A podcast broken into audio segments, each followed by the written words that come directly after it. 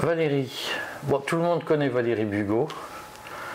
C'est euh, la première fois que je te reçois sur le courrier des stratèges. Merci Eric. Mais ça fait longtemps qu'on se connaît. C'est vrai.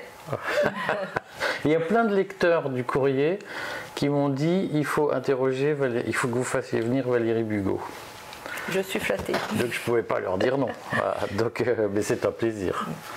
Euh, on a plein de choses à se dire, mais on va tenir dans dans une limite de temps euh, à peu près humaine. Euh, on va essayer de faire 30-40 euh, minutes d'interview. C'est l'occasion de redire ce que tu, ce que tu, ton parcours, ce que tu as fait depuis un certain nombre d'années, puisque ça fait un certain nombre d'années que tu, que tu que tu passes le soc dans le terrain, dans la terre, que tu laboures le sol. Euh, avant de parler de Révolu Droit, qui est évidemment le, sujet majeur, tu as pas mal bossé sur la, question des entreprises. Est-ce que tu peux nous dire le, bilan de ton action sur la question des entreprises?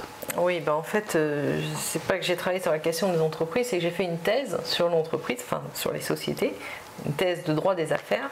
Et à l'occasion de cette thèse, j'ai créé, une théorie juridique unifiée de l'entreprise, parce que l'entreprise en droit n'existe pas.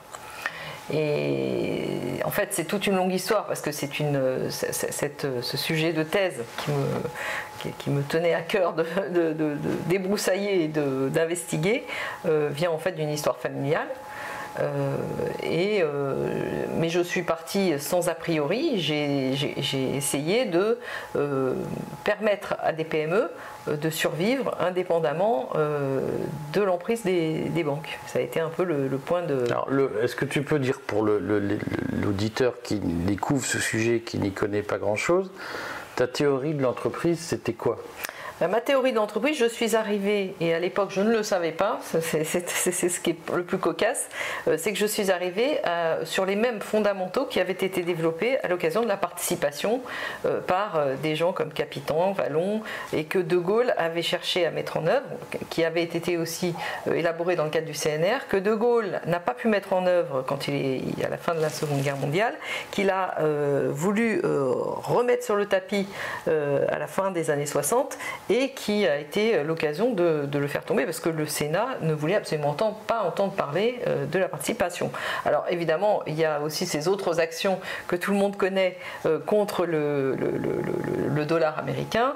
Euh, donc bon, il y a eu un ensemble d'actions de, de, Gaulle qui l'ont positionné comme un, dangereux résistant et qui ont fait qu'il n'a pas, enfin, de toute façon, il, était impératif pour le pouvoir qui dirige la France de, de, le faire tomber.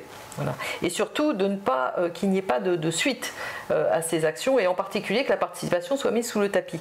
Est-ce que tu penses que c'était dû à ces positions sur la participation Oui, parce que la participation, c'est euh, le, c'est, le, le, point d'ancrage d'un éventuel changement de paradigme.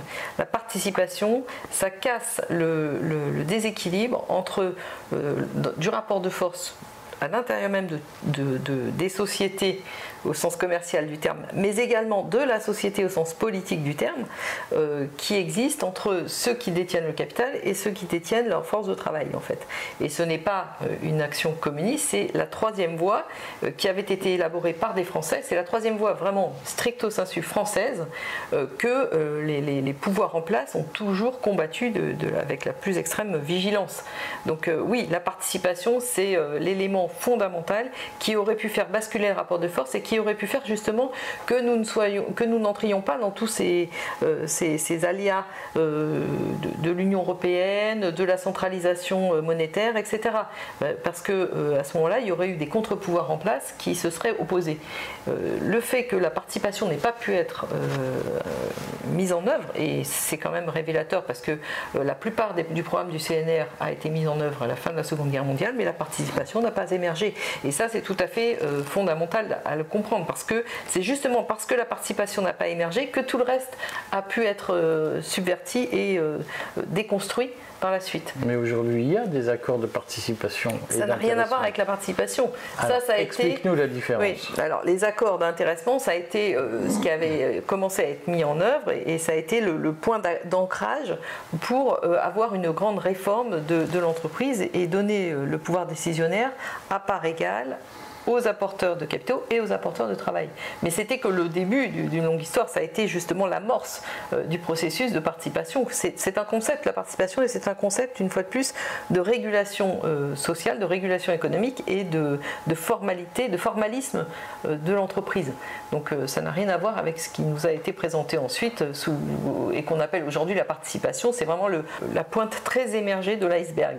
La participation va beaucoup plus loin que ça et en fait elle trouve ses racines dans la doctrine sociale de l'Église du XIXe siècle, dans laquelle euh, il était euh, élaboré que effectivement tous les gens avaient droit à une dignité humaine et donc ceux qui apportent leur travail pour une activité particulière, une activité économique particulière, doivent être récompensés et doivent être respectés statutairement au même titre que ceux qui apportent des capitaux. Ce qui ne signifie pas que les capitaux sont inutiles, bien entendu, il ne s'agit pas de nier l'apport du capital et euh, sa nécessité, mais il s'agit de remettre le capital au service du bien commun, au service du développement d'une société et d'une civilisation, et non pas de le, rendre capté, captif, euh, accaparé euh, par des intérêts privés extrêmement, disons, concentrés. Donc la participation, j'insiste beaucoup, c'est vraiment la troisième voie entre. Alors, est-ce que tu peux nous dire, parce que j'ai des questions, parce que libéralisme et communisme, en fait, je ne sais pas ce que c'est, tu le sais. Moi, je crois qu'il y a une forme de libéralisme qui s'appelle le néolibéralisme, ah bah ça, c'est une... qui est très étatiste. Euh, ah bah, non, alors... Le capital, ça sert à quoi On peut discuter de ça. Le néolibéralisme... On va quand même parler de révolution. Dis-moi à quoi sert le capital, selon toi? Bah, Le capital sert à développer des, activités, ça va apporter de l'argent pour permettre à une activité euh, de, se développer. Euh, je dirais que ça, l'argent a toujours été... en tout cas, justement, le le phénomène monétaire s'est développé dans l'histoire pour permettre le développement des civilisations, des sociétés, des échanges, faciliter et euh, rendre plus fluides les échanges entre les humains, euh, pouvoir comparer euh, des, échanges de, biens et de services, pouvoir comparer des biens entre eux qui, pas, qui ne sont pas comparables techniquement au départ, c'est pouvoir évaluer en fait, donner une échelle de valeur aux, aux, différents services et aux différents biens de façon à pouvoir euh, faciliter leurs euh, transactions et fluidifier les, les, trafics, enfin les, pas au sens euh, péjoratif du terme, mais les flux en fait, voilà, les flux. on va y revenir. Dans la pratique, dis-nous quelle a été la destinée de ta théorie sur l'entreprise? Bah, Sa destinée, ça a été un enterrement de première classe. en bonne et due forme, puisque euh, j'ai quand même pu, euh, malgré tous les aléas, j'ai quand même pu soutenir ma thèse, euh, mais je dois dire quand même que j'ai dû changer de directeur de thèse. J'ai soutenu ma thèse en 2005, mais en cours de route, j'ai quand même dû changer de directeur de thèse, ce qui m'a donné l'occasion de changer également d'université de rattachement. J'ai quand même pu soutenir ma thèse. Tu l'as passé où? Paris 1, Panthéon-Sorbonne. Mais c'était l'ancienne appellation, ça c'était bah, le temps des maintenant ça s'appelle Paris. Paris 1, Panthéon-Sorbonne. Paris-Sorbonne Université? Non, mais enfin, je je, ne sais pas, j'ai pas suivi. En tout cas, moi à l'époque j'étais à Paris 2, Paris 2 Panthéon-Sorbonne et je suis devenu Paris 1 Panthéon-Sorbonne. Donc euh, il y avait deux universités de droit à Paris, enfin essentielles, qui étaient ces deux-là. Et donc je suis passé de l'une à l'autre. Alors j'ai pas suivi euh, peut-être. il y a eu des fusions. C'est possible. Comme le métal. Oui, bah, c'est tout, tout fusionne en ce moment, donc euh, je ne serais pas non plus plus étonné que ça. En tout cas, le fait est que le titre de mon université de rattachement en 2005, c'est Paris 1 Panthéon-Sorbonne. Donc j'avais la figure emblématique euh, du, professeur de droit fiscal en, qui était euh, Maurice Causian, qui était mon, mon, mon président du jury, euh, qui est d'ailleurs décédé quelques mois, un an et demi plus tard, quelque chose comme ça dans des conditions un peu obscures. Indépendamment de toi. C'est pas toi qui l'as assassiné. Ah non, ah non je, ne suis pour rien. J'ai appris fortuitement. Je n'étais même pas au courant qu'il avait qu'il était mort et euh, j'ai cru comprendre que c'est dans des conditions plus ou moins obscures. Enfin bon, peu importe. Euh, le fait est que je, le signale juste à titre indicatif, mais c'est pas le sujet de mon propos. Le sujet de mon propos, c'est que à l'issue de ma soutenance, on m'a fait comprendre, mon directeur de thèse m'a expliqué que euh, ben, j'avais eu, il y avait un membre du jury jury qui avait accepté de, me donner toutes les. Enfin, tous les membres étaient d'accord pour me donner toutes les meilleures mentions, donc félicitations et les mentions les plus honorables, félicitations du jury. mais un des membres du jury s'était opposé, enfin, disons, ne l'avait accepté que sous condition, et la condition étant qu'il n'y ait pas de carrière universitaire à la clé. Donc en fait. C'était ton ambition à l'époque? Bah, euh, oui, tu as disons un que assez euh, scientifique, toi. Bah, euh, oui, disons que ça aurait été un peu une, un aboutissement relativement logique, mais je précise que je ne me faisais dès le départ aucune illusion sur la possibilité d'une carrière universitaire. Et ça, j'en étais parfaitement consciente. Donc je n'ai pas été, mais c'était relatif, relativement, euh, enfin c'était entre la conscience et l'inconscience. C'est-à-dire que je, ne pensais pas que ça déboucherait sur quelque chose de, très. Il fallait que je fasse ce, travail, c'était absolument indispensable. Et après, euh, quand euh, tout ça m'est tombé dessus, en fait, ça m'a donné l'occasion d'approfondir en fait les enjeux qui étaient derrière dont j'ignorais une partie, que j'ignorais, dont j'ignorais une partie, hein, clairement. Parce que la participation, tout ça, euh, quand vous faites des études de droit des affaires, clairement, vous n'entendez jamais parler de participation. On ne sait même pas que ça existait en l'histoire. Alors, euh, la doctrine totale de l'Église, n'en parlons même pas, c'est encore pire. Donc, euh, toute cette filiation en fait très française, très, euh, qui, porte une, signature française très marquée, a été euh, vraiment euh, compromise, enfin éliminée. on a fait en sorte qu'elle n'émerge jamais. donc moi j'ai passé tout le temps après à justement refaire émerger, mais pas par les milieux académiques qui étaient effectivement totalement bornés, bouchés de ce point de vue-là, mais par finalement en m'adressant aux Français en général, à un public beaucoup plus large, ce qui n'était pas non plus euh, évident, c'était quand même une gageure, parce que effectivement, quand vous parlez un langage technique et un langage juridique euh, au commun euh, des mortels, enfin, c'est des concepts qu'ils ne, maîtrisent, ne maîtrisent pas, qui ne les intéressent pas, et surtout dont ils sont abreuvés sous forme de réglementation au quotidien, et donc qu'ils rejettent. Donc c'était quand même pas évident de faire passer les messages que, que je voulais diffuser. Néanmoins, tant bien que mal, j'ai quand même réussi, plus ou moins. Et puis aujourd'hui, euh, on arrive à une période de notre histoire euh, pour laquelle il va devenir de plus en plus essentiel de retrouver notre identité de français et donc de renouer avec ces, tous ces, signatures emblématiques qui auraient pu faire que nous restions euh, dans le concert des nations, que toutes ces, études, toutes ces, recherches, toutes ces c'est vraiment, euh, si je peux me permettre une comparaison hasardeuse, l'ADN de la France. Euh, la participation fait partie de l'ADN de la France.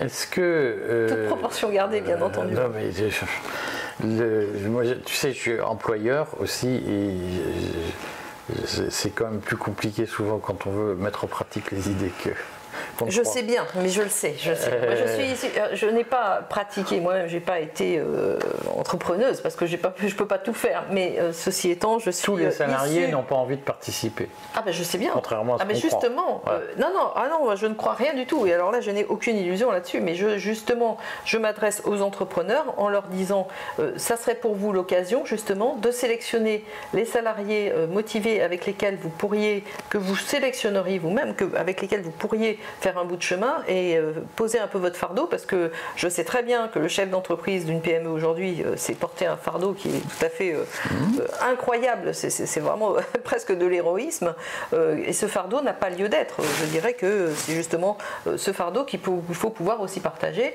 et l'entrepreneuriat qui est devenu vraiment aujourd'hui un, un, sacerdoce. exactement ne devrait pas, l'entrepreneuriat devrait être accessible à tout le monde qui a des idées à défendre, qui a des, des, idées à mettre en œuvre et qui ont des choses à apporter à la fois euh, euh, à leur famille, à leur euh, collectivité et à, leur État.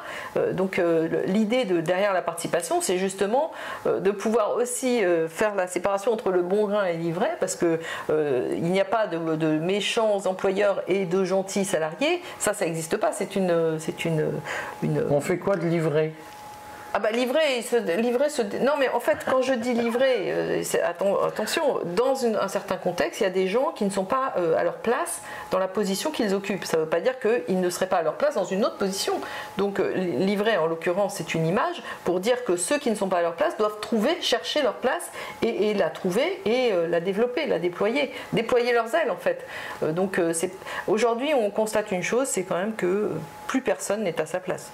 Les leaders ne sont pas à leur place, sont à, des places de, sous-fifres. Les, gens qui ont envie de suivre le mouvement, qui n'ont pas une mentalité de leader, sont souvent portés par des influences médiatiques ou d'autres influences euh, au sommet euh, d'un pouvoir qui n'existe pas. Enfin, euh, je dirais que les gens, d'une façon générale, ne sont pas à leur place. Et c'est le problème de notre société actuelle. Et je dirais que la participation, c'est aussi le moyen de remettre de l'ordre en l'occurrence, de remettre euh, du, naturel, du spontané et de l'individu à la place qu'il souhaite avoir en fait. Hein. C'est même pas qu'il, euh, c'est sa place euh, qui spontanément devrait être la sienne dans une société politique ordonnée. Dans Révolu droit dont tu vas nous parler, tu, tu, parles en effet beaucoup de Révolu droit, comme mouvement, tu vas nous en dire quelques mots, qui est très ordonné autour, de mon point de vue, hein, autour de la vérité, euh, euh, un ordre de la société qui, qui serait euh, naturel, une forme de cosmologie, comme on disait chez les anciens. C'est-à-dire hein, le monde ne doit pas être laissé au hasard, mais doit être euh, non, mais ordonné d'après un sens. Il n'y a pas de hasard en fait. Euh, vous savez, euh, ça me fait penser à, la main du marché. la main invisible. La main invisible du marché, ben, en fait c'est le rapport de force, c'est le plus fort qui gagne. dans le hasard, si vous laissez les choses au hasard, il y aura toujours une, une portion prédatrice qui voudra s'emparer du phénomène collectif. Or, le problème, c'est que pour que le phénomène collectif se transforme en civilisation, il faut que les prédateurs soient maintenus dans une, euh, disons, dans des bornes, dans un bornage euh, raisonnable. Je, te laisse parler. tout l'objectif de Révolu Droit, euh, c'est de permettre euh, aux gens qui ne sont pas des prédateurs de trouver leur place dans la société, d'évoluer et d'apporter au collectif euh, tous les, Et les, prédateurs, on leur fait quoi dans ton. Ah bah les prédateurs, alors attendez, non, les prédateurs, ce que j'appelle les prédateurs, il y en a qui s'ignorent en tant que prédateurs. Il y a des gens, si vous leur donnez. De toute façon, tout le monde peut être prédateur. Si vous donnez trop de pouvoir à quelqu'un, par nécessité, il va en abuser et ça, c'est le fonctionnement humain. Donc l'idée, justement l'idée de Révolu droit, c'est de, cantonner, en fait, de, permettre à tout le monde de s'exprimer de façon à ce que euh, euh, chaque groupe constitué soit de facto une forme de contre-pouvoir par rapport aux autres. C'est-à-dire que tout le monde aura le droit de parole et ensuite euh, on, on, réinvente les échanges, la communication. Donc ça passe aussi par une réévaluation du langage parce qu'aujourd'hui, communiquer devient extrêmement difficile. C'est-à-dire qu'un même mot a des consonances extrêmement différentes en fonction de l'origine de la personne, euh, pas seulement euh, identitaire, mais aussi de l'origine de formation de la personne. Euh, et donc, même communiquer devient compliqué. donc, il faut réélaborer un langage commun, et ça, ça passe par se réhabituer à pouvoir discuter de façon à, confronter les idées. Parfois, certains gagneront dans, certains litiges, d'autres sur d'autres, les autres gagneront sur un autre sujet. Donc, nous sommes dans un, mouvement constructif de d'élaboration du collectif et sans mettre les gens de côté et sans les mettre dans des cases. vous êtes ci, vous êtes ça. Non, les gens ont le droit d'évoluer et ont le droit, quand ils ne sont pas à leur place à un moment, il faut le leur faire comprendre et ils, sont, ils ont non seulement le droit mais le devoir de trouver leur place ailleurs. Donc c'est tout un, mouvement de réhabilitation aussi du libre arbitre et euh, de la euh, reprise en main de, la destinée de chacun par, euh, par chacun. Alors, dis-nous quand même trois mots de Révolu Droit. C'est une démarche de réflexion collective. C'est une, démarche de réflexion collective construite, euh, élaborée suite à, de, sérieuses observations et puis surtout euh, euh, par rapport à la compréhension de ce qui a fait que les choses ont mal tourné en fait. C'est ces rapports de force qui ont été dans, lesquels il n'y a plus de rapport de force au final parce qu'on a supprimé tous les contre-pouvoirs. Donc Révolu droit, c'est une façon de réinventer le collectif en réélaborant des contre-pouvoirs, mais des contre-pouvoirs qui ne sont pas radicaux, qui ne sont pas du type dialectique, euh, libéralisme contre communisme, des contre-pouvoirs qui sont euh, à chaque instant de, la vie quotidienne parce que les gens ont, ont à défendre des intérêts et ces intérêts-là sont par hypothèse en contradiction avec les intérêts du voisin. Donc euh, au lieu d'arriver directement à une pression qui fait que ça, explose, il faut être capable sur chaque petite divergence, être capable de pouvoir communiquer, discuter et puis trouver un accord qui ne sera pas euh, nécessairement qualifié de consensus, mais un accord sur un sujet déterminé et le lendemain un autre accord sur un autre sujet parce que la vie en commun, c'est des gens qui n'ont jamais les mêmes intérêts sur rien. il faut quand même pouvoir être capable de s'entendre et de revenir sur ses positions. Voilà, c'est tout un phénomène de réélaboration à la fois de ce qu'est l'individu et de ce qu'est le collectif. Dans la pratique, euh, ce que tu nous dis, c'est qu'il faut préparer les institutions de demain. Ben, je dis qu'il faut euh, non seulement préparer les institutions de demain, mais reconstruire le collectif, l'idée même de, société. Euh, non pas au sens commercial du terme, je le répète. Pourquoi tu crois ça? Ben, je, ne le crois pas, j'observe, euh, je, constate, euh, et tout le monde le constate avec moi, c'est qu'il y a des, euh, comment dirais-je, des, failles dans le, système actuel et il est de moins en moins viable pour la, grande majorité des gens.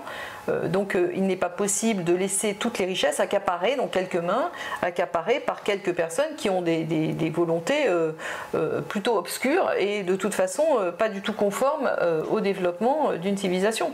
Donc il se trouve qu'il y a un moment, il faut dire dont acte, euh, comprendre ce qui se passe et puis euh, éventuellement euh, pouvoir rebondir sur un projet plus constructif en termes de collectif. Parce qu'une fois de plus, et ça c'est une des grandes armes évidemment en, matière de guerre, diviser pour mieux régner, ça a toujours été une arme fatale. Et là, on en est au point où non, c'est pas même plus les sociétés au sens politique du terme qui ont été divisées, même, même plus les familles, mais c'est l'individu qui est divisé autour de lui-même. On arrive à un éclatement euh, par, atome de l'individu euh, qui ne permet pas euh, la survie en fait de, l'humanité qui ne permet pas, qui ne permettra jamais à, l'humain de, pouvoir passer au 22e siècle. Donc il y a un moment, soit on veut survivre, soit ben, on accepte cette domination qui est de nature radicale et qui est de nature perverse, enfin en tout cas mortifère. Euh, Valérie, j'entends bien, mais pourquoi tu penses qu'on n'arrivera pas au 22e siècle? Ben, On n'arrivera pas au 22e siècle parce que euh, tout simplement, euh, nous nous dirigeons directement vers la Troisième Guerre mondiale et que cette guerre mondiale risque fort d'être nucléaire. Donc, à force de diviser les gens, de faire monter les pressions et de, jouer un rapport de force qui n'existe quasiment plus, c'est-à-dire que le rapport de force est très déséquilibré au, profit de certains et, nie complètement l'existence des autres, eh bien, il est évident que, euh, vous savez, c'est quand vous mettez une cocotte minute avec le, feu à fond en dessous et puis euh, vous n'ouvrez jamais le, chapeau. Bah, il y a un moment, ça explose. Hein.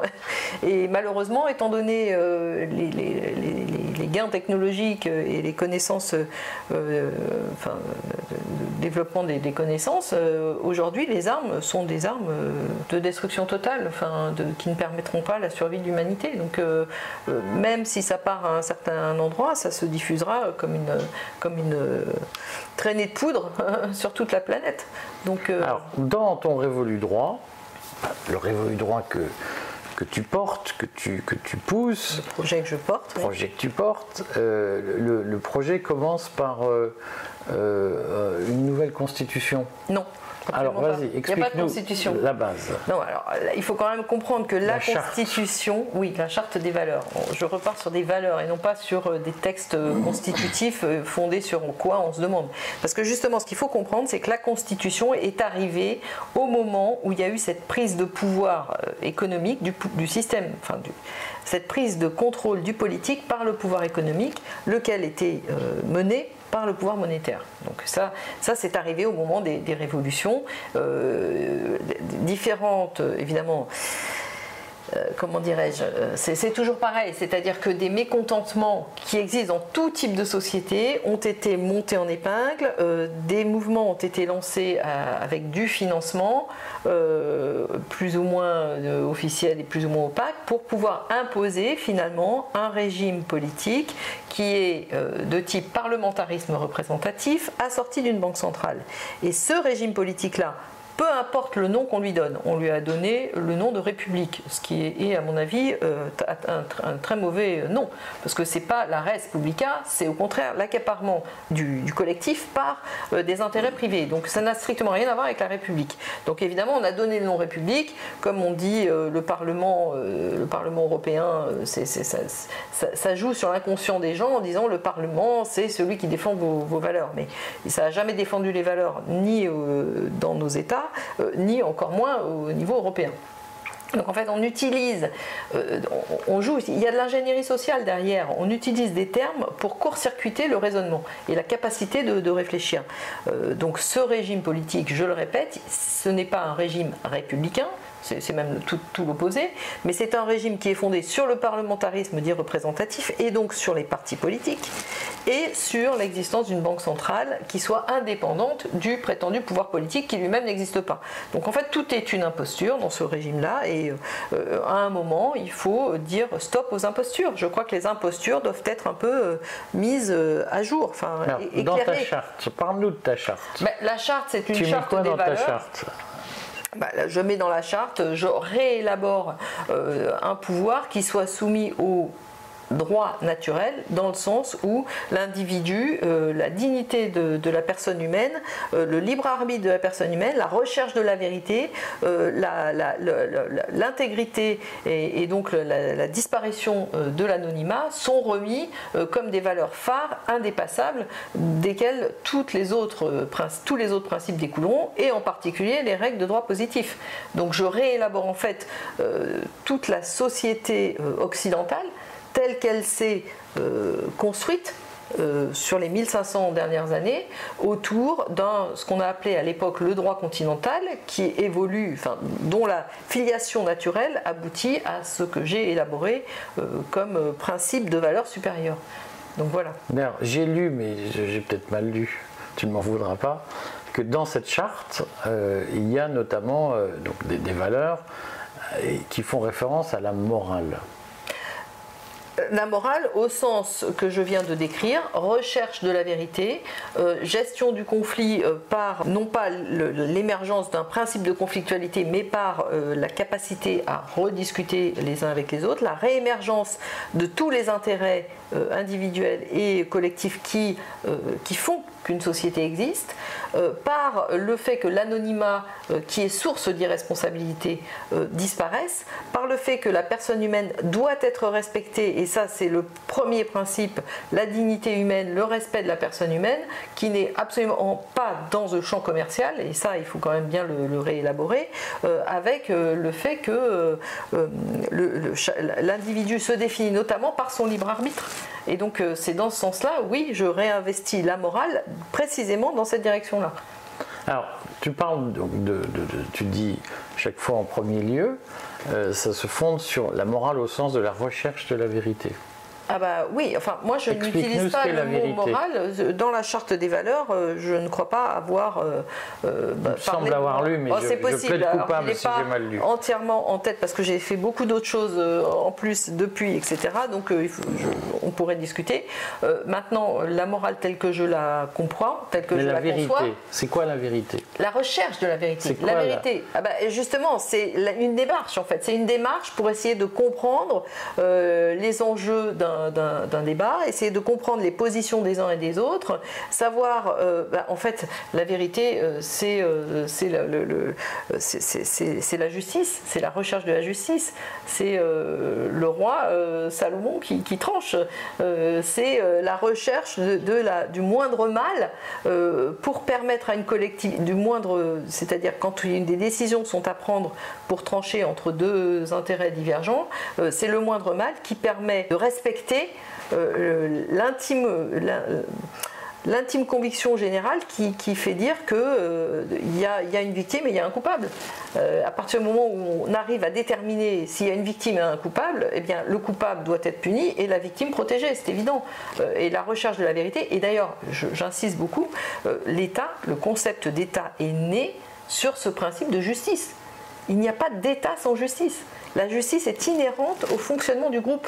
C'est-à-dire que si on n'établit pas une, capacité à rendre la justice collective, il n'y a plus de groupe possible. Parce qu'à ce moment-là, c'est chacun prend sa justice individuelle. Et là, nous repartons dans des, concepts euh, de, tribus euh, infimes, de, groupes très très restreints. Il y a germanique. Et puis c'est aussi, euh, c'est aussi la loi du plus fort, c'est aussi œil pour œil, dent pour dent. Et cette loi-là, c'est en réalité la loi de la jungle le plus fort l'emporte. Et le plus fort, il a évolué au fil des temps. Au départ, c'était celui qui avait le plus de muscles. Aujourd'hui, c'est en train de changer justement. Mais tels que les temps modernes les ont définis, les plus forts ont été ceux qui ont élaboré les règles économiques, qui les ont maîtrisées au départ seuls à, comprendre les enjeux et qui les ont imposés aux autres. Mais euh, la société de demain ne sera pas sur ce modèle-là parce que euh, justement ces règles-là aujourd'hui sont accessibles à beaucoup de gens qui n'ont pas forcément des intérêts de collusion et qui ne sont pas en collusion d'intérêts avec les, ceux qui ont élaboré les règles au départ. Donc nous sommes dans une période de transition et ça, ça me paraît euh, relativement euh, évident. On pourrait, si tu veux bien, on fera une interview pour examiner tes propositions dans Révolu Droit, parce que notamment tu dis des choses sur la monnaie, sur le mandat impératif, bah, qui sont. ça, euh, Mais je voudrais, est-ce que tu penses que ce que tu appelles l'imposture du régime actuel va s'effondrer ou va, tomber, et si oui, quand? Bah, l'imposture du régime actuel euh, ne tombera pas tant qu'il est maintenu euh, par les armes, en fait, euh, par la force, par des, pouvoirs de type force publique, qui sont là pour défendre un régime qu'elles ne comprennent pas elles-mêmes. En fait, le problème, c'est que ce, pouvoir ne va pas s'effondrer tant que les Français ne le comprennent pas, tant que les, gens qui continuent à l'accepter. Et, le problème, c'est que euh, pourquoi l'acceptent-ils? C'est parce qu'ils ne comprennent pas les rapports sous-jacents, les rapports de force sous-jacents. Ils ne comprennent pas euh, que tout a été une imposture. Et donc, euh, expliquer que c'est une imposture et expliquer pourquoi, nous, il n'y a pas de séparation des pouvoirs dans, nos régimes. Ça, ça encore, c'est une imposture. Et je dirais que les juristes ont été les premiers coupables, parce que c'est eux qui ont diffusé cette information. Tu penses que ce règne de la force va durer combien de temps? Bah, je ne sais pas parce que là, euh, il y a deux, deux événements euh, qui sont en train de converger. Mmh. Donc le premier, c'est cette prise de conscience à l'intérieur de nos régimes, et le deuxième, c'est le rapport de force extérieur avec des puissances économiques émergentes euh, qui sont en train de nous amener vers la troisième guerre mondiale. Donc je ne sais pas si ça s'effondrera avant que nous soyons morts ou, oh, après, optimiste. après ça ah, s'effondrera parce qu'il n'y aura plus de, guerriers pour faire la guerre. Donc oui, enfin non mais il faut quand même être réaliste. Moi je ne suis pas là ni pour être optimiste ni pour être pessimiste. Je dirais que euh, aujourd'hui, si on observe d'un œil attentif et euh, relativement en essayant d'être neutre euh, ce qui est en train de se passer sur le, plan international, il y a quand même de quoi être inquiet, je, veux dire. Et vous avez des forces qui sont là pour mettre de l'huile sur le feu en permanence, pour développer. Bah, c'est ces forces dominantes occidentales qui ont pris le pouvoir justement monétaire, économique, politique, qui La sont finance bien sûr, qui sont en train euh, de, s'effondrer sur leur propre, par rapport à leurs propres contradictions et qui ne veulent pas perdre le contrôle hégémonique qu'ils avaient de facto sur la plupart des pays du monde, qui sont aujourd'hui en train d'être concurrencés par des, pouvoirs émergents. Et, donc, comme ça ne leur plaît pas, ils, vont mettre de l'huile sur le feu en permanence et ce sont des, forces qui sont euh, euh, opaques. Elles ne se présentent pas comme un pouvoir officiel. Enfin, elles se présentent sous des formes différentes, euh, elles utilisent des ruses, euh, elles utilisent justement les dissensions qui peuvent exister et qu'elles ont elles-mêmes développées abondamment, puisque diviser pour mieux régner a été une de leurs armes de destruction massive euh, des États. Et, ils utilisent tout ça pour ne pas qu'on n'arrive pas à identifier leur identité précise. Mais leur identité précise, euh, on peut la trouver de façon méthodologique, mais identifier précisément les personnes, c'est très difficile parce qu'elles se sont euh, justement nimbé d'un halo d'opacité, euh, justement par les biais euh, des techniques euh, d'anonymat, et en particulier d'anonymat du, point de vue économique. Bon, mais est-ce que tu es optimiste sur... supposons que non, avant la Troisième Guerre mondiale, on ait un effondrement non, je suis du pas régime actuel. Et je ne suis pas pessimiste. Je suis là discuter avec toi parce que je pense que si les gens tout d'un coup prennent conscience de la gravité de la situation, prennent conscience des impostures successives auxquelles on a été soumis, les choses peuvent basculer très vite. Donc je, ne suis pas optimiste parce que je ne sais pas si ça basculera. Mais en tout cas, je suis là à discuter de ça avec toi justement pour permettre qu'un jour ça puisse éventuellement arriver. Je ne sais pas, j'accomplis un devoir mais je ne sais pas si ce devoir sera suivi d'effets de, positifs ou, de rien. Euh, mais, de toute façon, euh, les guerres qui ne sont pas menées sont les seules qui sont perdues d'avance. Donc euh, la première guerre à mener, c'est la guerre par rapport aux consciences des individus et par rapport à leur connaissance, à leur instruction vis-à-vis de, ce qui est en place et qui est de type mafieux. Donc euh, je, crois que je n'ai pas la, capacité euh, de, lire dans l'avenir. Donc je ne sais pas si cet éveil, cette prise de conscience collective euh, sera suffisamment tôt, suffisamment forte pour faire changer la donne, pour faire basculer le rapport de force. Je ne sais pas. Euh, je ne sais pas, moi en tout cas, j'estime avoir comme devoir euh, euh, d'informer pour que éventuellement un jour ça puisse se produire. Les gens qui veulent s'engager dans Révolu Droit, puisqu'en fait c'est une association, c'est une association dont on n'a pas encore le retour euh, des statuts. Donc euh, pour l'instant, c'est même pas une association. C'est, Mais les gens, il y a quand même des, mouvements locaux, des antennes locales. Oui, bah, il y a des gens qui sont séduits par l'idée et qui euh, acceptent de, d'œuvrer à mettre ça en œuvre un peu partout. Mais c'est des gens que je ne connais pas forcément nécessairement et qui sont, qui, sont qui, cherchent des solutions en fait, qui cherchent, vous savez, c'est, la, la, lumière au bout du tunnel. Alors comment ils font pour bah, retrouver d'autres révolutistes?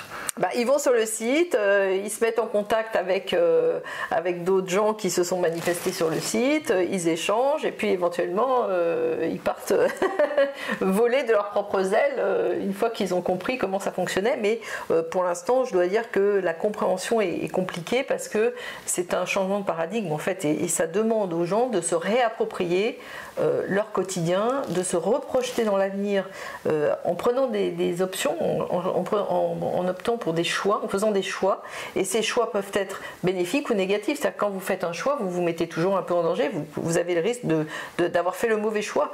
Euh, mais c'est ça la vie en fait. La vie, on fait des bons choix et des mauvais choix. Il faut assumer les bons, mais aussi assumer les mauvais, parce que les mauvais permettent après de faire les bons. Et donc euh, c'est un mouvement, et, c'est justement, il faut sortir de la, de la rigidité pour repartir dans, dans, le mouvement et la capacité à se projeter sur des, des euh, comment, des événements et, et, le fait que l'humain peut changer. Et ça, c'est compliqué. L'adresse du site, c'est révoludroit.fr. Révoludroit.fr. Donc, c'est, si vous voulez participer à la réflexion euh, que, porte euh, Valérie, révoludroit.fr. Puis merci, j'espère que. j'adorerais qu'on fasse une interview complète sur le contenu de tes idées. Avec plaisir. Bon, ben, avec plaisir, Eric. Je te réinviterai. Ah, rendez-vous dans 10 ans alors. D'accord, dans 10 ans, si on est encore là, hein, parce que. bon, non, pas gagné. Ce sera plutôt que ça. À bientôt à tous.